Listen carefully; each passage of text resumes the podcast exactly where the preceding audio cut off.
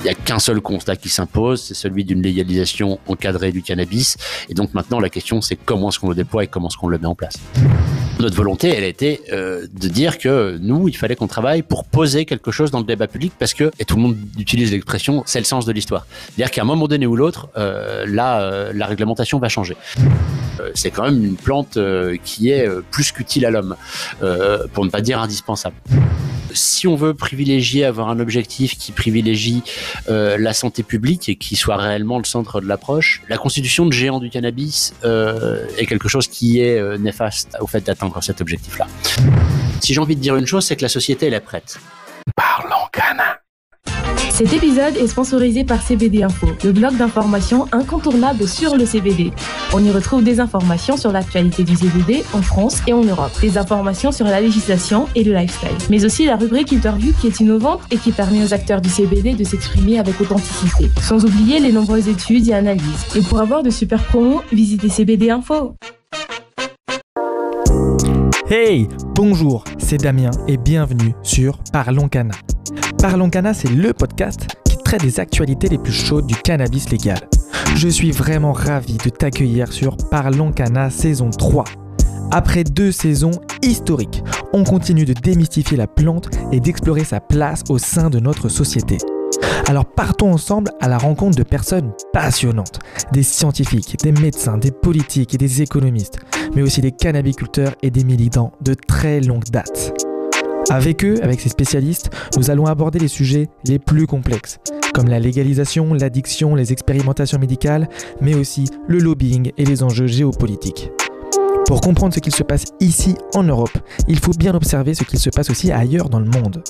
Nous aurons donc la chance de discuter avec des invités exceptionnels, basés en Thaïlande, au Maroc, en Colombie ou encore en Afghanistan. Mathias m'a confié le micro avec une seule mission. Interroger sans préjugés ni parti pris. Interroger pour chercher la vérité et te donner accès aux informations les plus récentes et les plus authentiques. Tu pourras enfin te forger ton propre avis sur le cannabis légal. Parlons Cana saison 3, c'est parti Tu arrives bien sur la partie 2 de l'épisode qu'on a fait avec les deux représentants du CESE. Donc si tu n'as pas écouté la première partie, je te conseille d'aller l'écouter d'abord et de revenir ici ensuite. Mais en effet, euh, pour euh, aller dans le sens de Florent, en gros, il y a vraiment cette étape urgente qu'il a décrite de se dire euh, il faut que rapidement on, ré, on, réduise, voire on, on, annule des injustices euh, qui ont des impacts énormes sur la vie de, de plein de gens. Euh, il a parlé, euh, on a parlé finalement de dépénalisation euh, de l'usage des tensions à usage personnel, puisque c'est quand même euh, des, des, questions importantes où là, c'est pas s'attaquer aux gros trafiquants ou aux deals, mais c'est vraiment essayer de faire en sorte de ne pas faire peser ces, ces, sanctions qui peuvent avoir des impacts sur la, la vie de, de, des consommateurs. Euh, c'est euh, comment est-ce qu'on revoit les méthodes de contrôle de l'usage de cannabis au volant? Euh, enfin, on sait que c'est des gros sujets qu'on avait identifiés et qui aujourd'hui font, beaucoup de débat. Et donc, ce qu'on préconise nous, c'est développer la recherche sur comment trouver la, solution la plus parfaite possible, mais surtout revoir, puisque là aujourd'hui c'est des contrôles rapides qui ne permettent pas de savoir si en fait la personne était sous emprise et donc ça avait un impact comportemental sur sa capacité à conduire ou non. Mais là, bel et bien de juste est-ce qu'il y a du cannabis qui est présent euh, dans, dans le sang de, de, de, de la personne, ce qui parfois n'a rien à voir puisqu'on peut avoir consommé du cannabis euh, plusieurs jours, voire des semaines avant et avoir toujours une présence dans, le sang et sans que ça ait un impact sur le comportement. C'est euh, revoir les politiques d'éducation, de prévention. J'y reviens pas, ça a été beaucoup dit, mais donc vraiment car on estime que c'est possible, le faire le plus vite possible, car finalement, ça ne pose plus tant débat que ça. Quand on voit les sondages d'opinion, quand on voit quand même beaucoup de débats qui se font, c'est clairement majoritairement acté que ces questions-là, elles doivent être traitées et qu'elles peuvent être traitées rapidement. Par contre, ce qui est moins facile, et c'est ça que, que, disait Florent, c'est euh, et où là peut-être il y a un peu plus de, de comment dire de confrontation dans la population sur comment il faut faire, mais confrontation parce que finalement, bah, ce que nous on a eu la chance de faire pendant neuf mois, euh, la population elle, elle n'a pas. C'est comment débattre, avoir toutes les informations, pouvoir paisiblement et raisonnablement dire bah en fait ça ça a un impact sur ce, sur telle question euh, euh, et tout et c'est pour ça qu'on préconise en parallèle et le temps qu'il faudra euh, ce, ce, temps d'échange cette discussion avec tous les acteurs autour de la table pour vraiment bah, discuter de comment mettre en place ce modèle de légalisation encadré. Et c'est là où nous, quand même, puisqu'on aurait pu juste s'arrêter là et se dire, bah, maintenant qu'on a préconisé ça, à eux de se débrouiller, mais on a quand même choisi de dire bah on a quand même des choses à proposer et on pense qu'ayant travaillé dessus, on a des, des, choses à préconiser. Il parlait des gros géants, on peut parler de on va jusqu'au point de dire bah voilà un point de vente ça pourrait ressembler à ça. Par exemple un point de vente ça pourrait être un lieu où euh, c'est pas l'objectif de faire une publicité énorme et attractive sur euh, c'est quoi le cannabis, mais juste un lieu reconnaissable où il y a bien entendu quelqu'un à l'entrée qui vérifie l'identité, puisqu'on rappelle qu'on ne préconise pas euh, la légalisation de, de l'usage et de la vente aux mineurs, aux personnes mineures. Donc il y a le contrôle de d'identité qui, qui est là pour ça. des gens qui sont formés à l'intérieur, formés pour sensibiliser à ce que c'est le cannabis et donc quand on vend bah, s'adapter au public qu'on a en face. Est-ce que c'est un public 18-25 ans où on sait qu'il y a des impacts qui peuvent être un peu différents que des, des publics plus âgés? Euh, Donc voilà, c'est vraiment, on va dans ce point de détail-là, la plante, comment est-ce qu'on pourrait voir, comment est-ce qu'on encadre aussi euh, la, la, culture, euh, chanvre, mais euh, on passe rapidement puisque l'objectif c'était d'aller sur le directif, mais on a quand même quelques lignes sur le chanvre, le, le médical, etc. Donc voilà, c'était vraiment dans cet objectif de, certes, il faut qu'il y ait un grand débat large au sein de la société qui se fasse, mais on a quand même quelques propositions qu'on veut mettre en avant et qu'on espère quand ce grand débat il se, il se fera, pourra contribuer et pourra permettre d'avancer finalement peut-être un peu plus vite. Donc le grand débat, c'est bien dans second temps, après les, urgences qui sont les Non, mais c'est là où on nous dit souvent qu'on a du mal à croire. Non, les deux peuvent se faire en même temps. Enfin, l'urgence, elle doit se faire le plus rapidement possible, mais le grand débat peut se faire euh, dès, euh, dès le moment où on les met en place.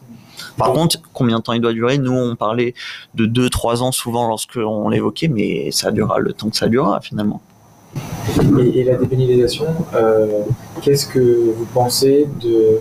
On peut entendre souvent que la dépénalisation, si elle n'est pas accompagnée d'une légalisation assez rapidement, en fait, ça va stimuler le marché noir, ce qui n'est pas l'objectif non plus d'encadrer justement la consommation du cannabis. Non, parce qu'enfin, on entend souvent cet argument qui est, qui est évidemment, euh, qui est évidemment, euh, je dirais quelque part euh, la tentation, et qui est ce qu'on pourrait appeler l'erreur de la dépénalisation. C'est-à-dire que la dépénalisation, on a souvent parlé de la théorie de l'escalade en matière de cannabis, c'est-à-dire vous commencez avec du cannabis, vous terminez à l'héroïne. Donc on n'a pas 17 millions d'héroïnomans en France, donc je suppose que elle est fausse. Non, non, mais clairement démontré, scientifiquement démontré, et personne n'ose encore dire ça en France, tout au moins chez les personnes sensées donc, euh, donc cette théorie euh, de la porte d'entrée, en fait, de dire, bah, en fait, là, à partir du moment où c'est légal, euh, enfin, où l'usage n'est plus réprimé, vous allez vous retrouver confronté à des dealers qui seront dans tous les cas les seules personnes en mesure de vous approvisionner, et, et donc qui eux vont aussi vous proposer d'autres substances sans information, ou tout au moins si avec de l'information, mais des informations qui sont celles du dealer, c'est-à-dire de celui qui veut ou celle qui vend, et, et ça, c'est pas, c'est pas entendable. Donc c'est bien pour ça que en parallèle à ça, euh, on propose une dépénalisation de l'usage qui euh, est liée euh, en palliatif, hein, on le reconnaît, hein, c'est clairement du palliatif et sur une période temporaire et qui doit pas non plus s'éterniser pendant des pendant des siècles mais qui permettent la culture à usage personnel, c'est-à-dire qui permettent déjà de se soustraire au marché noir pour euh, un certain nombre, un certain nombre de personnes. Et les personnes qui n'ont pas la possibilité, parce que chez elles, ça n'est pas possible, parce que même euh, la culture usage personnel dans certaines situations, quand il y a des enfants à proximité, etc., euh, etc., n'est pas forcément la meilleure des solutions, où les gens n'ont pas de compétences en culture, n'ont pas de jardin, enfin voilà, il y a, y a mille raisons qui font que c'est pas possible. C'est la culture à usage personnel, mais en collectif. Et ça, en l'occurrence, c'est le modèle des Cannabis Social Club. C'est-à-dire de cet outil qui est finalement la possibilité de collectiviser euh, des, des, des, productions personnelles et, euh, et ensuite qui, euh, qui est un modèle qui en plus a réellement fait ses preuves, qui est salué unanimement dans énormément de pays et qui fait partie des, des initiatives qui sont portées dans, dans beaucoup de pays et aussi par une démarche de prévention de réduction de risque parce qu'au sein des Cannabis Social Club, ce qu'on appelle l'éducation par les pairs est quelque chose qui fonctionne extrêmement bien. Il n'y a pas meilleure personne qu'un usager pour conseiller un autre usager. Euh, évidemment parce que il connaît, euh, il connaît les produits, il connaît les substances, euh, il en connaît euh, les modes de consommation et il peut tout à fait aussi alerter en ayant une écoute qui soit extrêmement efficace. Donc ça, ce modèle-là est encore une fois un palliatif, mais qui répond à une urgence et qui en même temps euh, s'inscrit dans la perspective de, euh, de ce débat public mené en parallèle et qui donc va vers le comment est-ce qu'on construit cette légalisation? Comment est-ce qu'on structure notre filière? Comment est-ce qu'on le fait au mieux? Et comment est-ce qu'on euh, respecte les intérêts de chacune et chacun? Comment est-ce qu'on aboutit à ne pas faire d'erreurs? Et comment aussi on crée un, un mécanisme souple qui soit en capacité de s'adapter aux évolutions, aux erreurs qui seront inévitablement commises, mais dans tous les cas, pas du tout comparable en termes d'erreurs par rapport à, l'erreur euh, de la prohibition qui est, le mécanisme actuel qui lui pour le coup euh, euh, on n'a pas je pense réussi à trouver d'effet positif à la prohibition. C'est d'ailleurs ce qui fait que dans, les conclusions de notre rapport l'ensemble des, des membres du CESE disaient oui en fait non on va pas étudier différents scénarios de une légalisation partielle etc etc non il y a qu'un seul constat qui s'impose, c'est celui d'une légalisation encadrée du cannabis. Et donc maintenant, la question, c'est comment est-ce qu'on le déploie et comment est-ce qu'on le met en place. Mais, donc clairement, la dépénalisation n'est qu'une étape. Enfin, on, ça, on se l'est dit assez rapidement aussi au sein de la commission et, entre nous, c'est que oui, la dépénalisation ne peut pas se suffire à elle-même pour euh, bah, justement avoir cet objectif de santé publique de manière générale. Vous avez évoqué euh, des, situations aussi euh, sur le marché noir. On va pas assécher le marché noir s'il n'y a que la, la dépénalisation, puisqu'il faut aussi prendre en, en marche, euh, pardon, prendre en charge un marché euh, euh, public qui soit bien sûr encadré et régularisé. C'est ce qu'on préconise de toute façon dans, nos préconisations. Mais clairement, oui, ce n'est qu'une étape, une étape qui reste importante parce que du coup, dans le temps que se fait ce débat public pour aller vers une légalisation encadrée, bah il y a des personnes qui peuvent encore être sanctionnées si on ne dépénalise pas. Il y a des personnes qui peuvent encore avoir des impacts sur leur vie et qui peuvent être laissées juste en, victime envers ce, marché noir euh, unique qui, euh, qui, qui existerait. Donc c'est pour ça qu'en effet, on le voit comme une étape, une étape certes importante, mais qui ne se suffit pas elle-même si on veut vraiment aller plus loin et remplir les objectifs euh, qu'on qu'on donne dans, dans la vie. Ok, je comprends bien. Très, très, euh, je trouve ça très malin d'utiliser de, l'autoculture et les social clubs justement pour pallier au moins pendant cette période de transition. Euh, ensuite, en ce qui concerne le permis, est-ce que vous êtes plus sur euh, un permis, pardon, des tests au ah. volant euh, le permis de conduire, pardon, des tests au volant comportemental ou plutôt un taux de THC dans le sang? Qu'est-ce que vous pensez le plus facile à mettre en place, le plus utile? Alors, euh, sur la question du dépistage du, cannabis au volant, mais qui est aussi valable sur le dépistage au travail, hein, euh, les conséquences sont les conséquences sont les mêmes. Euh, mais euh, en fait, voilà, l'inefficacité est démontrée. Clairement, à l'heure actuelle, on sanctionne l'usage et pas l'emprise, donc qui peut aller jusqu'à plusieurs semaines après. Et ça, c'est réellement problématique. Et en fait, on peut pas la lier à une question de taux. Euh, déjà sur euh, la nécessité d'être en capacité de répondre rapidement à savoir quelle est la, la positivité euh, euh, et l'impact réel. Donc nous, ce qu'on préconise, c'est clairement de continuer, enfin de continuer, déjà de commencer et, euh, et et de, continuer la recherche sur des tests qui seraient réellement efficaces et qui permettraient de le démontrer. En l'occurrence, euh, à l'heure actuelle, ce qu'on préconise et qui est la moins mauvaise des solutions euh, sont les tests comportementaux qui ont fait leur preuve dans un certain nombre de pays euh, et qui démontrent des facultés affaiblies à la conduite. Et donc à partir du moment où évidemment des facultés seraient affaiblies, elles seraient elles seraient directement liées à un, un, problème. Après, il faut aussi relativiser ce qui est l'impact du cannabis sur la conduite ça, je pense que c'est important d'être d'être au fait sur le sujet. Euh, pour le coup, les travaux de l'OEDT, donc l'Observatoire européen des drogues et toxicomanies, sont, sont, sont très très clairs sur le sujet. Donc l'OEDT réunit véritablement et compile l'intégralité euh, de la recherche scientifique au niveau européen euh, dans l'objectif de conseiller les gouvernements. Voilà, c'est vraiment quelque chose de très officiel, euh, très clair et qui, euh, pour le coup, euh, n'est pas contestable en termes de source. Le facteur accidentogène, c'est-à-dire le surrisque lié à l'emprise du cannabis euh, pendant, pendant la conduite. Et, et c'est toujours un problème, de 1,5 à 2. C'est-à-dire que vous multipliez par 1,5 à 2 le risque d'avoir un accident quand vous avez consommé du cannabis. C'est un surrisque qui n'est pas négligeable. Et évidemment, euh, il, faut, il, faut, il faut en tenir compte. Maintenant, euh, pour vous donner un élément de comparaison, par exemple, on estime que pour un médicament, un surrisque de 2,5, donc largement supérieur à la plus forte des ébriétés cannabis, cannabiques, est un médicament qui permet euh, qui permet la conduite et que c'est un risque acceptable. Donc voilà, il faut à un moment donné aussi être réaliste sur ce qu'elle est un sur-risque et sur le fait de lier un accident de la route à l'emprise du cannabis. C'est-à-dire qu'à l'heure actuelle, en plus, les études en France ne vous montre pas euh, les conséquences de, de, de l'emprise du cannabis au volant, mais vous font en fait une espèce de sondage euh, qui mesure dans la population quel est le taux d'usage du cannabis. Parce qu'en fait, vous allez avoir là-dedans des personnes qui viennent de consommer, mais des personnes qui ont consommé plusieurs jours avant, voire même des personnes qui ont consommé du CBD qui se retrouvent positives, euh, qui se retrouvent positives euh, pour le coup au THC à partir du moment où vous avez des huiles en, spectre complet. Euh, voilà, il y a, y a vraiment euh, quelque part une injustice criante parce que par contre ces personnes euh, se retrouvent immédiatement responsables de l'accident, responsables pénalement et civilement. C'est-à-dire que si quelqu'un décède en face, vous allez avoir les conséquences pénales, vous allez avoir les conséquences au civil, c'est-à-dire que vous allez payer toute votre vie euh, pour quelque chose dont vous êtes peut-être pas du tout responsable d'un point de vue accident de la route et non plus euh, et non plus sous et, et sur sur la question de euh, votre capacité réelle à conduire dans, dans cette situation-là. Donc voilà, donc là il faut vraiment résoudre ce problème euh, qui, est une vraie, injustice euh, et en même temps euh, ne pas négliger la question, mais la ramener à ce qu'elle doit être. Et voilà, et le poser de manière factuelle, ça veut dire qu'il y a un sur-risque effectivement, mais un sur-risque qui est considéré comme acceptable quand on parle de médicaments légaux. Et, l'éducation faisait partie, je crois, des, vraiment des, préconisations prioritaires. Qu'est-ce que vous imaginez en termes de sensibilisation et d'éducation qui serait à appliquer euh, du coup euh, dès que possible.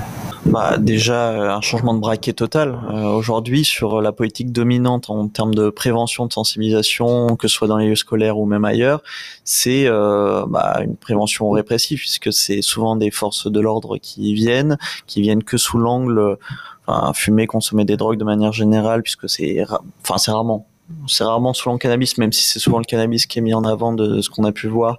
Euh, c'est il ne faut pas, donc ne faites pas, c'est interdit, c'est pas bien, etc.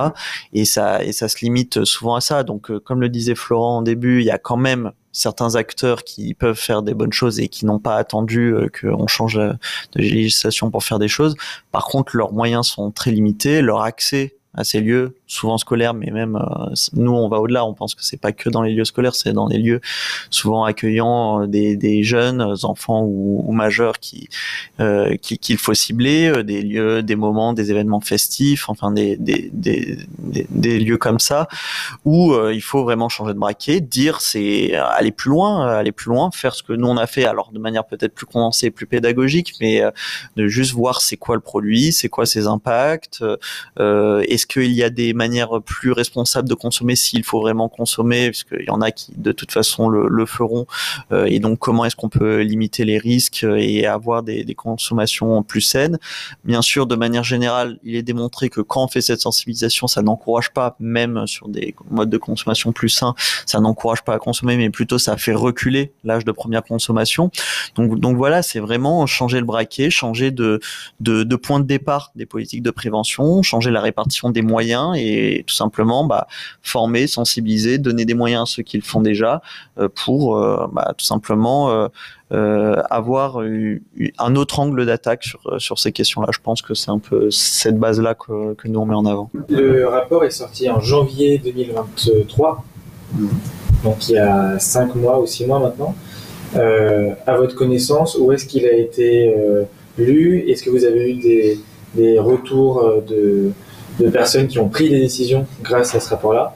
Quels, quels sont un peu ces objectifs là dans l'année qui arrive 2023 au plus moyen long terme? Qu'est-ce que vous attendez du coup comme, comme impact de ce rapport? Alors euh, déjà, il faut revenir à, à l'intention qui était la nôtre au départ, c'est-à-dire euh, par ce rapport, euh, vu clairement le discours du gouvernement actuel et des gouvernements passés. Hein. Moi, je je suis pas du tout dans une logique de politiser les choses ou de dire que cela relèverait d'un parti. Hein. C'est pas du tout le sujet. Hein. Mais euh, vu euh, clairement les, les, prises de position actuelles, euh, on imaginait bien que notre rapport, suite en plus au rapport de l'Assemblée nationale, qui pour le coup était était posé par Caroline Janvier, députée LREM, présidée par Robin Rada, député Les Républicains, que c'est pas notre rapport qui allait faire changer les choses et notre avis qui allait faire changer les choses et la réglementation.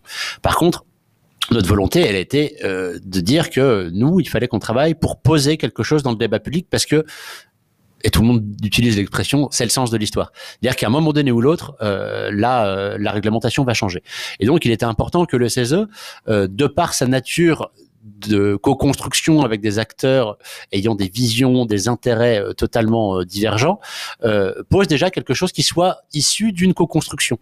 Et donc pose dans le débat public quelque chose qui permette aux autres de pouvoir travailler derrière, ceux qui vont s'atteler réellement à l'évolution de la réglementation euh, dans le futur. Donc notre première volonté, elle était, elle était avant tout là. Elle était de remettre le sujet sur la table, euh, on va dire un peu en parallèle avec euh, le, le, débat qui peut exister par rapport à ce qui se fait en Allemagne, euh, par rapport à ce qui se fait dans d'autres pays. Donc de, de, de, coller aussi un peu à cette actualité et d'amener euh, quelque chose de, on va dire une vision pour le coup un peu un peu française sur le sujet, parce qu'à l'heure actuelle elle n'existe pas ou elle est elle est très partisane hein, euh, pour le coup.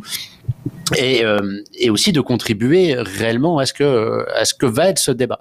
Et donc là-dedans, euh, le CESE, par sa spécificité, encore une fois, a cette capacité à amener, à dépassionner et à pouvoir dire, voilà, là vous n'avez pas des pros ou des anti-cannabis qui ont pondu un rapport, vous avez des gens qui ont travaillé tous ensemble à construire ce rapport. Non, euh, moi, euh, une fois n'est pas coutume, je nuancerais peut-être un petit peu ce que ce que dit Florent, mais quand je dis nuancer, c'est parce que je pense qu'on n'a pas un désaccord euh, sur le fond. C'est que je pense que on ne se lance pas dans des travaux en saison en se disant qu'on ne va pas avoir un impact et qu'on ne va pas changer, puisque là, en l'occurrence, on demande quand même de changer beaucoup beaucoup de choses, mais plutôt, je pense qu'on avait dans l'optique de dire que ça va pas changer tout de suite, que ça va pas changer rapidement.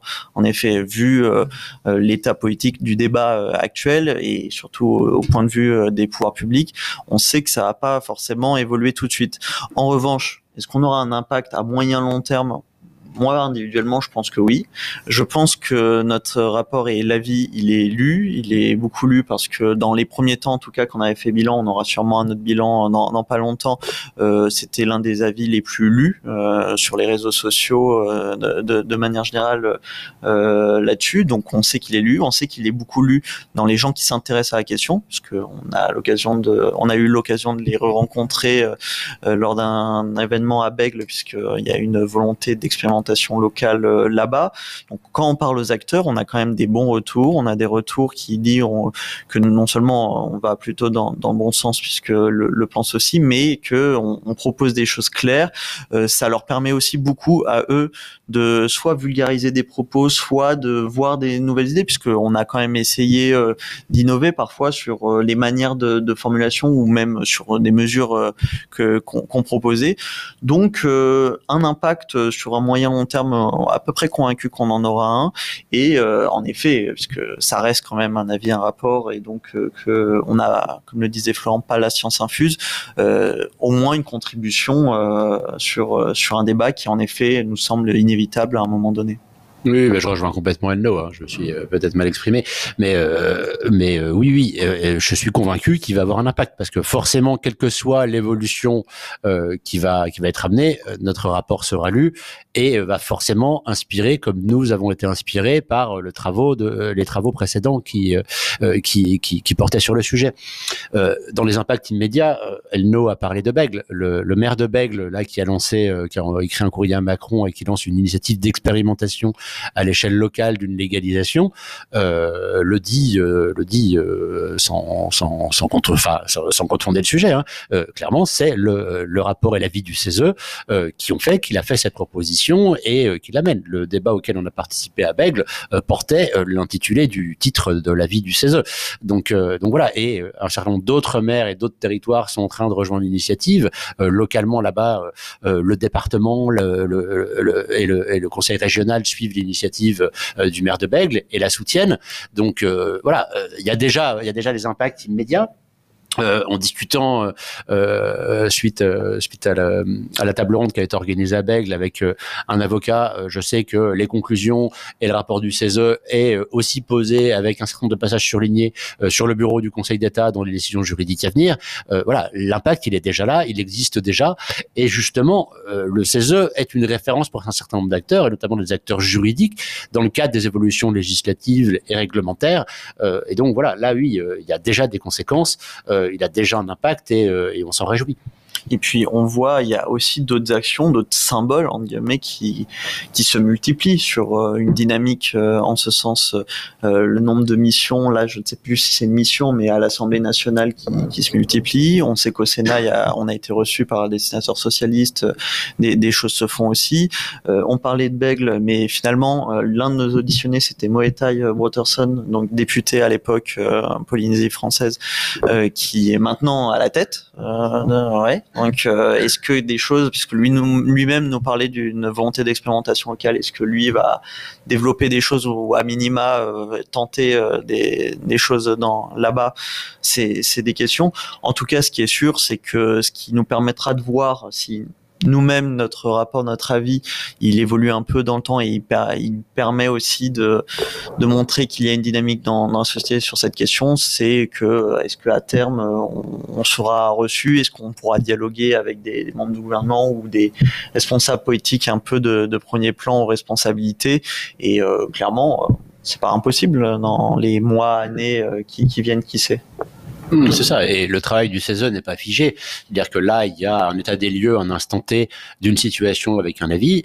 Et, euh, elle nous exposait tout à l'heure les modes de saisine du CESE aussi. Euh, le CESE euh, est tout à fait disponible pour euh, travailler à nouveau sur le sujet, prolonger ses travaux euh, en fonction des, des, volontés qui pourront être exprimées, qu'elles soient des citoyens et citoyennes, des, des, gouvernements ou futurs gouvernements. tout ça fait partie des options. Et, et voilà, clairement, le CESE est là et sera toujours là. Et et donc euh, on dit compte. Eh ben bravo déjà, euh, pour le rapport, pour la vie, pour l'impact euh, assez immédiat qu'il y a. Et c'est vrai que vous avez posé quand même une, pierre qui, va être la fondation de d'autres réflexions. ça va être un document de référence justement de, ce côté très travaillé et, dépassionné. Est-ce que vous avez en tête une préconisation qui pour vous euh, est un petit peu, peut-être un petit peu sous-estimé. On n'en parle pas assez et pour autant ça pourrait avoir un gros impact. On parle très, euh, très souvent de, de la dépénalisation, justement, du permis de conduire, euh, enfin des, des, méthodes de dépistage, euh, de l'éducation. Est-ce que vous avez en tête quelque chose qui est, qui est un peu plus discret et qui pour autant serait très intéressant? Bah, c'est moi qui l'évoque, mais c'est peut-être Florent qui va développer. Peut-être qu'on a la même idée, mais peut-être sur la plante, sur. Euh, ouais. Je, bah, euh, bah, tu en prendras une autre, mais euh, je, je, te laisse quand même la primeur d'en parler, puisque c'est vrai, il le disait un peu au début, c'est que avec cette politique, euh, alors c'est une plante qui existe depuis la nuit des temps, hein, enfin qui a été toujours utilisée souvent à bon escient dans, dans plusieurs sociétés, dans plusieurs civilisations.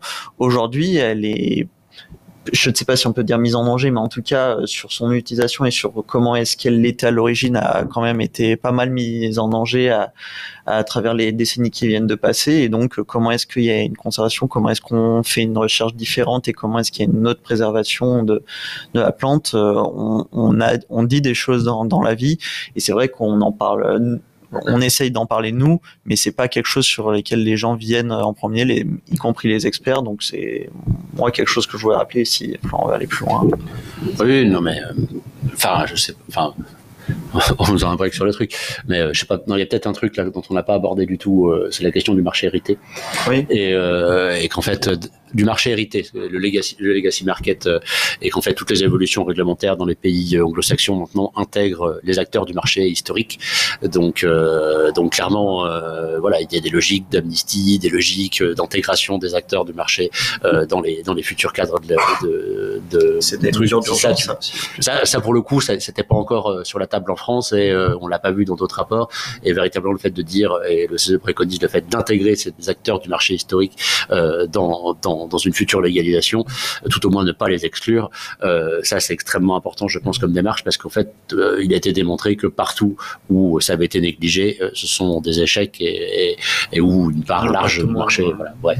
Donc il y a ce sujet-là, mais sur sur la question sur la, question des semences et, de la plante en elle-même, euh, évidemment, c'est un sujet qui me tient à cœur. Euh, je suis membre du groupe Environnement Nature au CESE. Euh, et euh, finalement, en fait, cette plante aux mille vertus, hein, comme on peut souvent la qualifier, le chanvre, dans sa globalité, est une plante qui, naturellement, n'a pas d'ennemis. à partir du moment où elle est cultivée, elle est cultivée en plein champ, nécessite très peu de besoins en eau, ne nécessite pas d'irrigation, d'irrigation, ne nécessite pas de pesticides pour pour sa culture.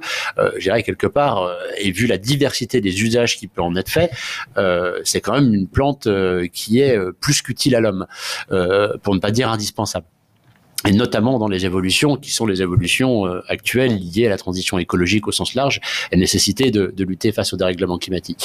Bien cette plante, euh, par une volonté qui a été une volonté politique, euh, on va pas revenir sur l'histoire du cannabis et l'histoire de la prohibition du cannabis, d'autres le font, elles le font très bien, mais cette plante, il y a eu une volonté qui s'est généralisée à l'échelle de la planète, hein, avec les conventions internationales sur les stupéfiants 61, 71 et, celles qu'on suivi d'éradiquer cette plante à la surface de la planète. Et donc, en fait, on a perdu une diversité génétique du cannabis euh, de manière extrêmement forte. Et donc, la possibilité peut-être euh, pour le cannabis de résister à des futurs ennemis. Et à l'heure actuelle, en fait, tout ce qui est euh, recherche, conservation euh, de ces semences-là, de la même manière, par le fait que c'est une plante qui est interdite, euh, n'est pas faite. Et en l'occurrence, euh, le CESE préconise une conservation publique des semences et une, et une recherche sur le sujet, dans le respect du protocole de Nagoya. Donc le protocole de Nagoya, en fait, euh, vise à éviter la, la biopiraterie. C'est-à-dire qu'à l'heure actuelle, les semences sont détenues et déposées par que des acteurs privés. Ce sont des acteurs privés qui vont finalement voler les semences, euh, notamment euh, un peu partout sur la planète, hein, euh, mais vont voler à des peuples dans l'irrespect total de ce protocole de Nagoya qui est signé pourtant par tous nos pays, dont la France. Euh, et derrière euh, vont euh, développer toute une logique de conservation et de sélection génétique qui n'a qu'une seule utilité, c'est la production de cannabis à usage dit récréatif. C'est-à-dire qu'en gros tous les autres usages sont négligés. La conservation des semences originelles, c'est-à-dire ce qu'on appelle les land race, hein, est complètement est complètement inexistante, hein, pour pour ainsi dire. Et, donc ça c'est extrêmement important de se dire que là il faut remettre la main sur la génétique, remettre la main sur les semences. Arrêter de déposséder des pays, euh, des paysans, euh, des cultures entières de finalement ce qui leur appartient et ce dont ils doivent, d'après les protocoles internationaux, avoir juste rétribution, juste compensation. ça, c'est inexistant et on est en train de, de privatiser une semence.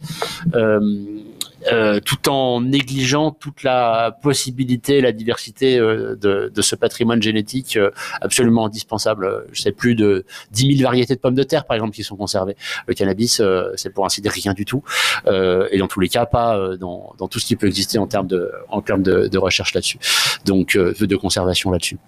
Donc euh, voilà, ça, ça, ça nous paraît, euh, ça nous paraît important parce que c'est un aspect dont on entend très très peu parler. Il faut vraiment fouiller, chercher.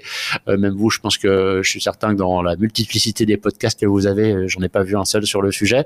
mais là, il y, a un, il y a un vrai sujet et qui est pas un sujet anodin, hein, parce que c'est vraiment la question du brevetage du vivant qui est derrière, et c'est vraiment la question de tous les usages qui pourront être faits, et qui doivent être faits de cette plante-là, comme de toutes les plantes d'ailleurs. Hein, mais mais en l'occurrence, celle-ci ne peut pas être négligé parce que la volonté politique a amené à déjà une perte massive de la diversité génétique. De bah, sur euh, les questions finalement économiques pour aller des, du, euh, du point plus large pour aller au micro, c'est euh, que bien entendu qui dit légalisation cadet dit retombée économique forte puisqu'on parle d'un marché, alors on ne sait pas exactement mais on parle de milliards hein, lorsqu'on parle de, de, cannabis. Du coup, qui dit légalisation cadrée dit aussi des fonds qui seraient dégagés publics si bien entendu, euh, la, politique est bien menée, bien organisée euh, à gérer. Nous, ce qu'on préconise dans l'avis déjà sur ces fonds, c'est qu'une énorme partie soit reversée euh, à la santé, donc à la prévention, à, la réduction des risques, et donc il y a vraiment un fléchage qui, doit être fait là-dessus. Mais il y a aussi, et ça a été une, vraie volonté de la commission temporaire, bah, parler de justement tous ces endroits. Alors on parle souvent de quartiers, mais c'est pas que des quartiers, mais de ces endroits qui ont ce marché parallèle euh, euh, en leur sein, euh, qui en vivent parfois, ou en tout cas où c'est une économie parallèle très très importante. Qu'est-ce qu'ils vont devenir demain si cela n'existe plus, ou en tout cas si on s'attaque un peu à ce marché noir en, encadrant la, législation là-dessus? Eh bien, il y a aussi une partie de cet argent qui doit servir justement à ces politiques de la ville, à comment est-ce qu'on peut, au-delà de la prévention, au-delà de la sensibilisation, bah, donner peut-être un peu plus de moyens, donner un accompagnement à, ces, à ces endroits et à ces personnes, puisqu'on parle aussi de, personnes, puisque souvent quand on parle marché noir, tout le monde se dit, bah en fait, il y a personne à, sauver là-dedans, mais on parle souvent quand même plus de gens qui ne s'enrichissent pas forcément hein, de, de, ce marché noir. Les gens qui s'enrichissent, ils sont souvent pas dans ces endroits. c'est souvent beaucoup moins de personnes que ce qu'on peut avoir en tête. Et par contre, la majorité de, ces gens, bah, c'est des gens qui ne vivent avec moins d'un SMIC, hein, ou, ou, à peine à peine le, SMIC par, tous les mois, qui sont très précaires, qui ont des familles à charge, qui sont souvent jeunes pas que, mais souvent jeunes. Et donc, euh, comment les accompagner? Ça, ça a été vraiment aussi un, un point euh, de la vie qu'on a tenu à développer. Mais euh, pour en venir au sujet vraiment abordé, c'est le marché hérité. Pourquoi est-ce que, selon nous, il faut intégrer les acteurs et quand on parle des acteurs, c'est vraiment ces, ces derniers dont, dont, je parle. Hein, c'est cette majorité d'acteurs qui, qui en vivent, mais qui euh, en vivent pas forcément très bien, et surtout qui ne sont pas à la base de tout et qui ne s'enrichissent pas euh, sur tout ça.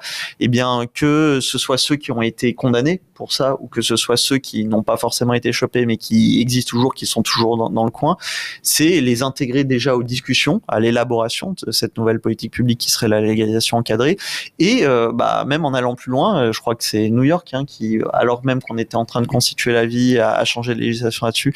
Mais c'est aussi et surtout le Canada qui a changé de braquet euh, entre le début de leur politique de légalisation et euh, ce qu'il y a aujourd'hui. C'est même les intégrer au futur marché public parce que un, ils ont des compétences, quoi qu'on en dise, ils ont des compétences à, à valoriser là-dessus.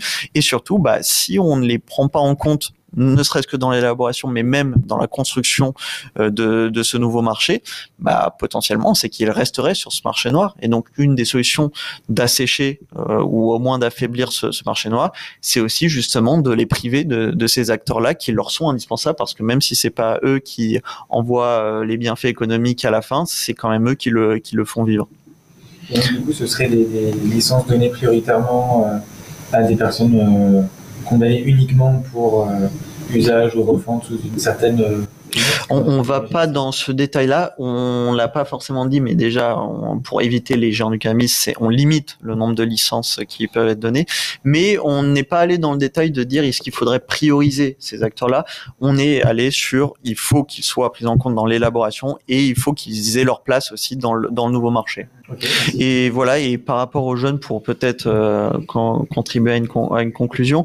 Enfin, on l'a vu là, rien que dans notre discussion, la question jeune, elle est quand même assez transversale dans la question cannabis, c'est euh, comment est-ce qu'il y a plus de sensibilisation, de prévention, comment est-ce qu'on recule l'âge euh, des premières consommations et des consommations problématiques euh, de, manière globale, comment est-ce que ces acteurs qui sont souvent jeunes mais qui ne sont pas que jeunes, euh, bah dans, dans ces petites mains du marché noir ont justement les accompagner faire en sorte qu'ils ne soient pas, puisque quand on parle de ça, on voit souvent l'aspect ils enfreignent la loi, mais il y en a qui en meurent dans les règlements de compte, il y en a qui en effet, euh, on l'a dit, ne vivent pas euh, ou survivent plus euh, à travers ce marché et qui ont des familles à charge, qui euh, souvent euh, du coup sacrifient d'autres choses, leur présence à l'école par exemple, ou, ou dans d'autres lieux importants à, à notre évolution à toutes et tous. Donc voilà, c'est aussi là l'importance que ce sujet peut avoir euh, pour les jeunes. C'est aussi pour ça que j'ai pu y aller, mais euh, clairement, euh, j'ai pu en apprendre beaucoup lors, de ces travaux sur ce sujet et je pense que ça a un vrai impact et une vraie importance de, pouvoir l'aborder sous ce prisme-là aussi. Pour le coup, le, test à Bègle, on en a parlé rapidement et, et puis c'est quelque chose qui, qui est en train d'être fait et qui ils sont en train de co-construire. Ils sont en train de co-construire, justement. Ils s'inscrivent clairement dans la dynamique de ce qu'on pose sur la logique de dire il faut de la co-construction. Hein. Et, euh, et donc euh, là, ils sont en train de réfléchir à quelle forme d'expérimentation concrètement ils veulent poser. Euh, et donc avec, euh, ils ont créé à la base un comité de suivi qui était réfléchi, mais donc un, un comité de co-construction et de suivi. et, et, donc là, ils y intègrent un certain nombre d'acteurs, des usagères, des usagers, etc., etc. Dans le logique de faire une proposition qui soit très concrète et d'agglutir aussi un certain nombre d'autres dynamiques et d'autres territoires. Hein. Il y a Reims, enfin bon, il y, a, il y en a d'autres hein, comme ça qui, qui sont déjà manifestés, qui ont signé leur tribune, là, qu'ils ont fait il n'y a pas très longtemps. Enfin, euh, voilà, là ils avancent, euh, ils avancent concrètement sur ce que peut être l'expérimentation locale. Après, je sais pas si nous, en tant que CESE, c'est pas réellement notre rôle. Euh, euh, nous on se positionne à l'échelle nationale et il y a une vraie complexité. Euh, enfin, structurer une filière à l'échelle locale, de territoire, c'est compliqué. Il y a, il y a une volonté qui est pas inintéressante hein, dans la démarche, mmh. mais déjà en tant que CESE on s'est pas positionné sur le sujet.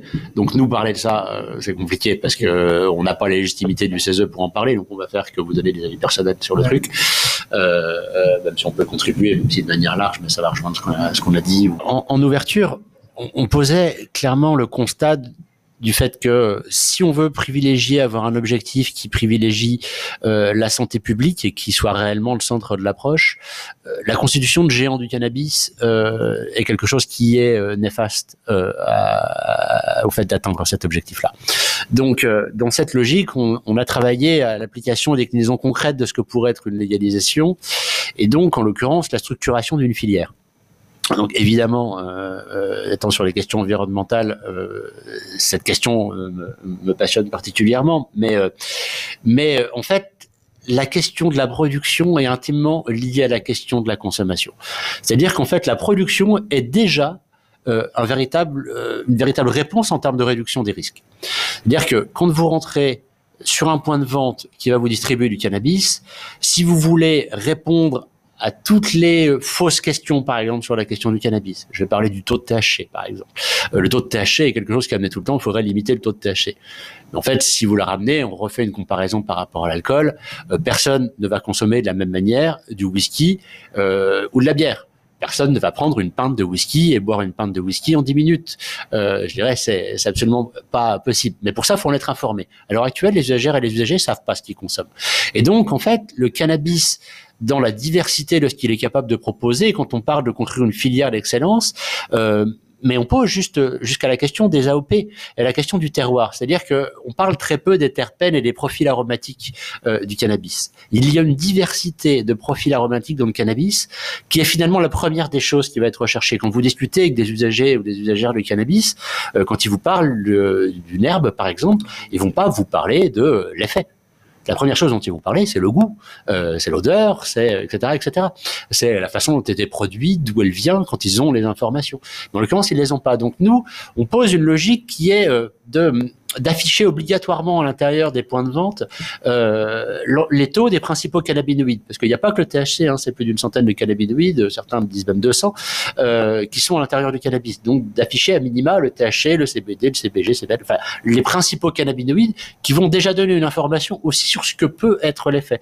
C'est-à-dire est-ce que euh, une herbe va être une herbe euh, qui va être consommée entre guillemets le soir pour dormir, et donc évidemment en journée pour dormir c'est pas la meilleure idée. Vous voyez, enfin c'est ce genre de parallèle, ce genre d'image qu'il faut projeter derrière ce que peut être aussi euh, une maîtrise de la consommation par l'information.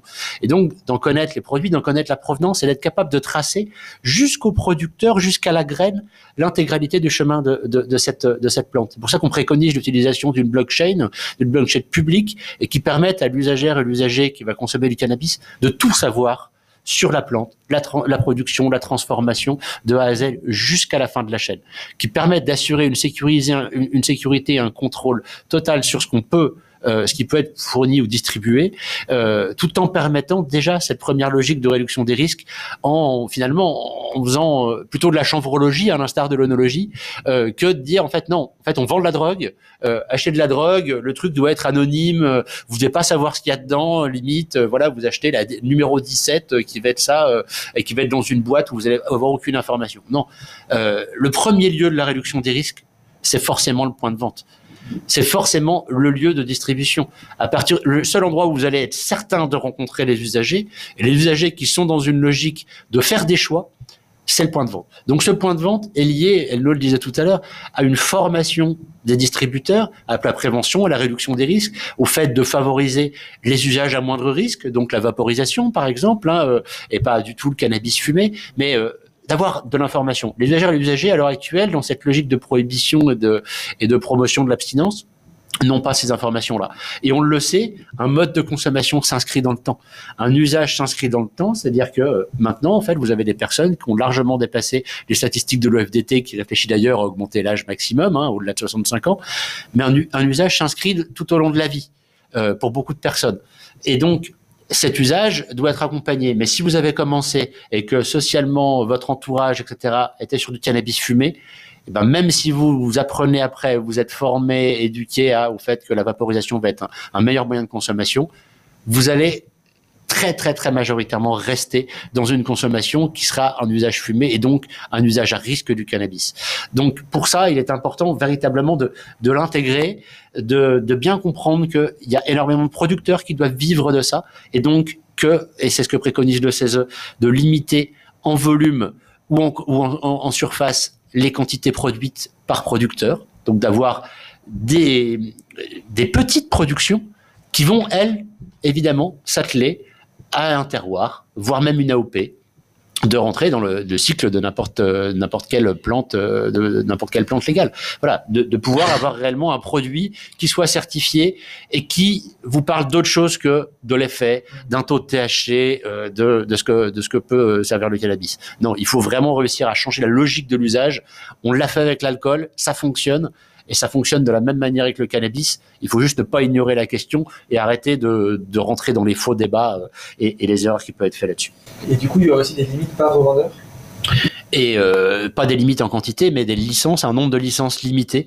C'est-à-dire que euh, on préconise nous de limiter à trois licences parce qu'il faut pas de géants du cannabis. Euh, pareil, on ouvre aussi des questions hein, euh, qui sont des, des, vrais sujets.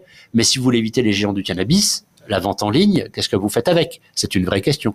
Donc nous, par exemple, on propose de la limiter au département euh, ou tout au moins à la zone, euh, au bassin de vie, par euh, les, les points de vente qui sont établis sur ce, sur ce truc. Sinon, vous allez avoir les géants euh, d'Internet, les Amazon et, et consorts, qui vont s'en emparer et qui vont, euh, qui vont, elles, créer des géants et assurer une distribution de masse sur des produits où euh, le prix va être la priorité au détriment de, de, du produit qui va être vendu. Voilà, donc là, c'est réellement cette logique-là qu'il faut être capable d'inverser et qui, en plus, soit en capacité d'assurer une juste rémunération des producteurs, des transformateurs, des distributeurs et, euh, et qui euh, et qui aborde et, qui amène un produit qui soit abordable et concurrentiel par rapport au marché noir euh, sur des points de vente dédiés. Ok, merci beaucoup.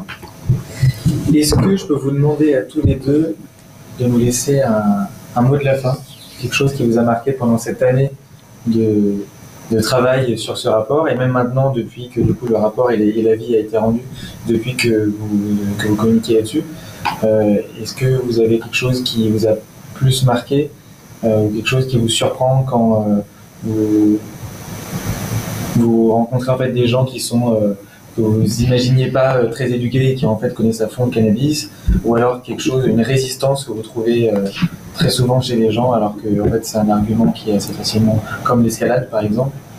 Euh, voilà, je vous prends un peu comme ça de, de cours pour conclure si vous aviez quelque chose qui vous a vraiment marqué durant cette année et depuis la vie. Bah, quelques derniers mots. Je pense qu'il n'y a pas forcément un point détaillé sur un sujet comme ça. Il y a beaucoup de points de, de débat et d'ailleurs des débats souvent légitimes hein, qu'il faut quand même euh, savoir reconnaître et qu'il faut savoir justement passer, passer avec de l'information, passer avec de la raison.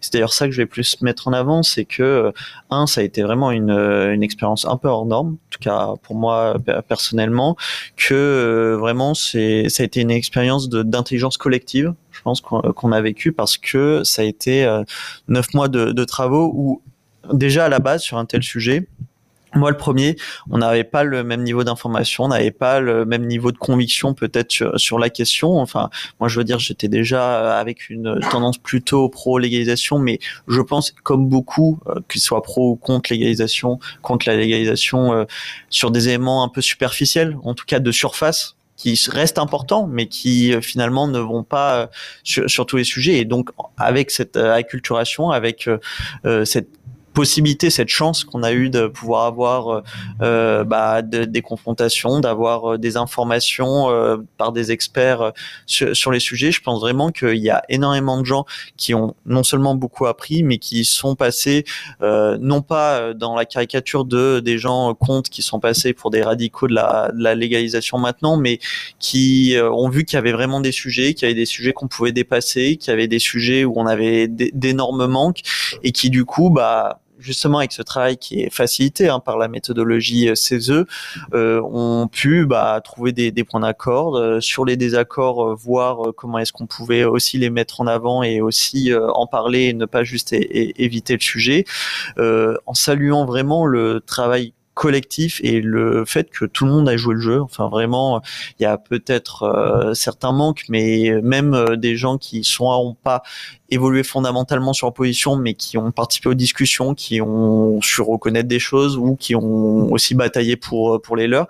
Enfin, tout le monde a joué le jeu, tout le monde a vraiment été dans un objectif euh, de, de, de constituer, de construire le débat et de finalement à la fin euh, bah, juste aller au vote euh, plénier puisque c'est c'est aussi comme ça qu'à la, qu'à la fin on arrive à trancher. Mais mais voilà, moi je pense que c'est plus ça à mettre en avant parce que du coup ça ressort à un avis qui est ambitieux, euh, qui est ambitieux et qui euh, a vraiment euh, moyen d'apporter quelque chose à la société. Et finalement, et c'est vraiment le dernier mot, bah, ça a été qu'une première phase de travail puisqu'au CESE voter, constituer, travailler et construire un avis et le voter, c'est qu'une première étape. On a commencé la deuxième et euh, on aura peut-être plein d'autres aussi, mais euh, c'était vraiment une, belle manière de, le commencer et hâte de, continuer les travaux avec justement porter l'avis et faire en sorte qu'il soit euh, pris en compte et qu'il ait un impact sur la société. Si on devait conclure, enfin, je vais pas conclure, mais enfin, si, je vais conclure.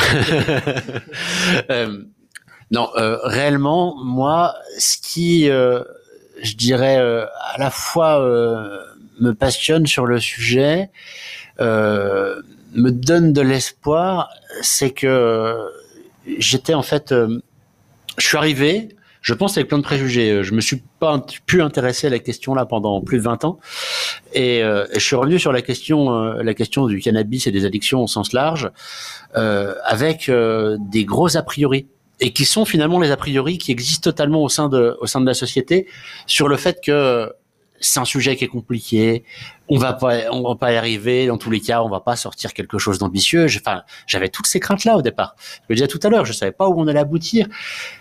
Mais en fait, on aboutit à un avis qui est extrêmement ambitieux, qui a construit du consensus et, qui a posé énormément de choses. Et dans ce que j'en vois et de toutes les discussions que j'ai pu avoir, si j'ai envie de dire une chose, c'est que la société, elle est prête. C'est-à-dire que, en fait, pour beaucoup de personnes, tout le monde s'imagine encore que ce truc est ultra clivant, qu'on n'y arrivera pas. Moi, j'ai vu des choses. J'ai vu notre avis euh, qui est sorti, euh, qui a suscité des débats extrêmement large dans les médias. Euh, J'en ai un là en tête, mais qui, qui me revient, mais qui, qui a plein d'autres, euh, qui est, euh, qui, qui un débat sur euh, sur RMC qui a été fait dans le cadre de l'émission Estelle Midi, euh, avec finalement des, des, journalistes qui avaient réellement lu l'avis, hein, et, et même Estelle Denis qui l'avait lu et qui et qui en parlait et qui justement opposait à, à, des gens qui, euh, qui, étaient sur son plateau et qui étaient euh, plutôt euh, plutôt très réactionnaires par rapport à l'action du cannabis, en leur répondant mais mais vous avez lu l'avis du CESE et, et, je trouvais ça extrêmement intéressant. Et de voir sur RMC avec une émission sur laquelle il y a un sondage qui a un public qu'on n'imagine pas de base convaincu et pro légalisation, qui aboutit à une majorité de personnes euh, qui sont pour la légalisation à la sortie de ce sondage fait pendant l'émission, avec un public pour le coup qui est pas influencé par euh, ce débat, euh, tous les sondages que vous avez des fois sur internet de, de ce type-là ou d'un média qui lance ça, les communautés se mobilisent. Là, pour le coup, voilà, c'est sur le temps d'une émission, les comités se mobilisent pas. Donc là, c'est vraiment un public qu'on imagine n'étant pas du tout prêt à ça. Euh, en fait, l'est.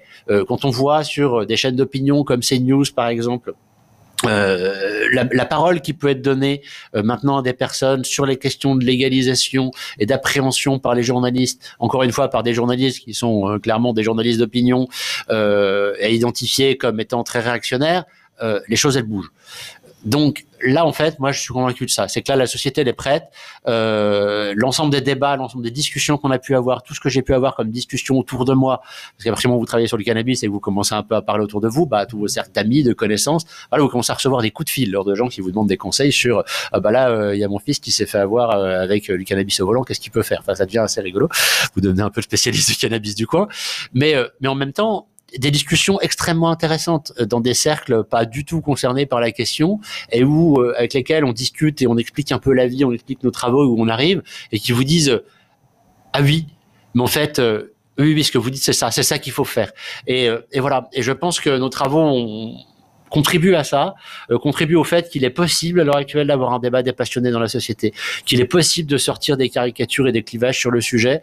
Et, euh, et voilà, moi je suis assez fier d'avoir travaillé là-dessus avec euh, l'ensemble euh, des membres du CESE, avec Hello, la commission euh, et, tout, et tous ceux qui ont, qui, qui ont participé à ces travaux-là d'une manière ou d'une autre, par leurs auditions, par le travail qu'ils ont fourni en amont, les multiples rapports d'expertise et autres. Voilà, là, je, je, je pense qu'il y a un truc qui, qui est vraiment important parce qu'au-delà de la question du cannabis, c'est vraiment une approche de quelle vision de la société on veut, euh, quel citoyen et quelle citoyenne on veut dans notre société. Euh, et je pense que des citoyennes et des citoyens qui sont en capacité de prendre des décisions éclairées et euh, de s'interroger, de se poser les questions, c'est la société dans laquelle j'ai envie de vivre. Donc euh, voilà. Bravo, merci beaucoup. Merci beaucoup pour le rapport, pour la vie, pour ce temps passé ensemble où vous avez pu expliquer beaucoup de choses. Merci à vous. Merci beaucoup d'avoir écouté notre invité jusqu'à la fin. Je suis sûr que tu as appris beaucoup de choses lors de cet échange. La mission de Parlons Cana, c'est de te mettre en relation directe avec des personnes expérimentées et passionnées. Nous, on est là pour toi. Donc si tu as envie qu'on aborde ou si tu as envie qu'on approfondisse un sujet en particulier, s'il te plaît, contacte Parlons Cana sur les réseaux et partage-nous tes questions. Je me chargerai ensuite de les poser à nos invités. Merci encore pour ta confiance. À la semaine prochaine. Cet épisode est sponsorisé par CBD Sport, le blog d'information dédié aux sportifs. Vous y trouverez de nombreuses rubriques dans la musculation, l'endurance et la précision. Vous y serez conseillé sur la manière de prendre du CBD, que vous soyez débutant, professionnel ou expert. Venez feuilleter ce blog dédié uniquement au bien-être des sportifs. Alors rendez-vous sur www.cbd-sport.info.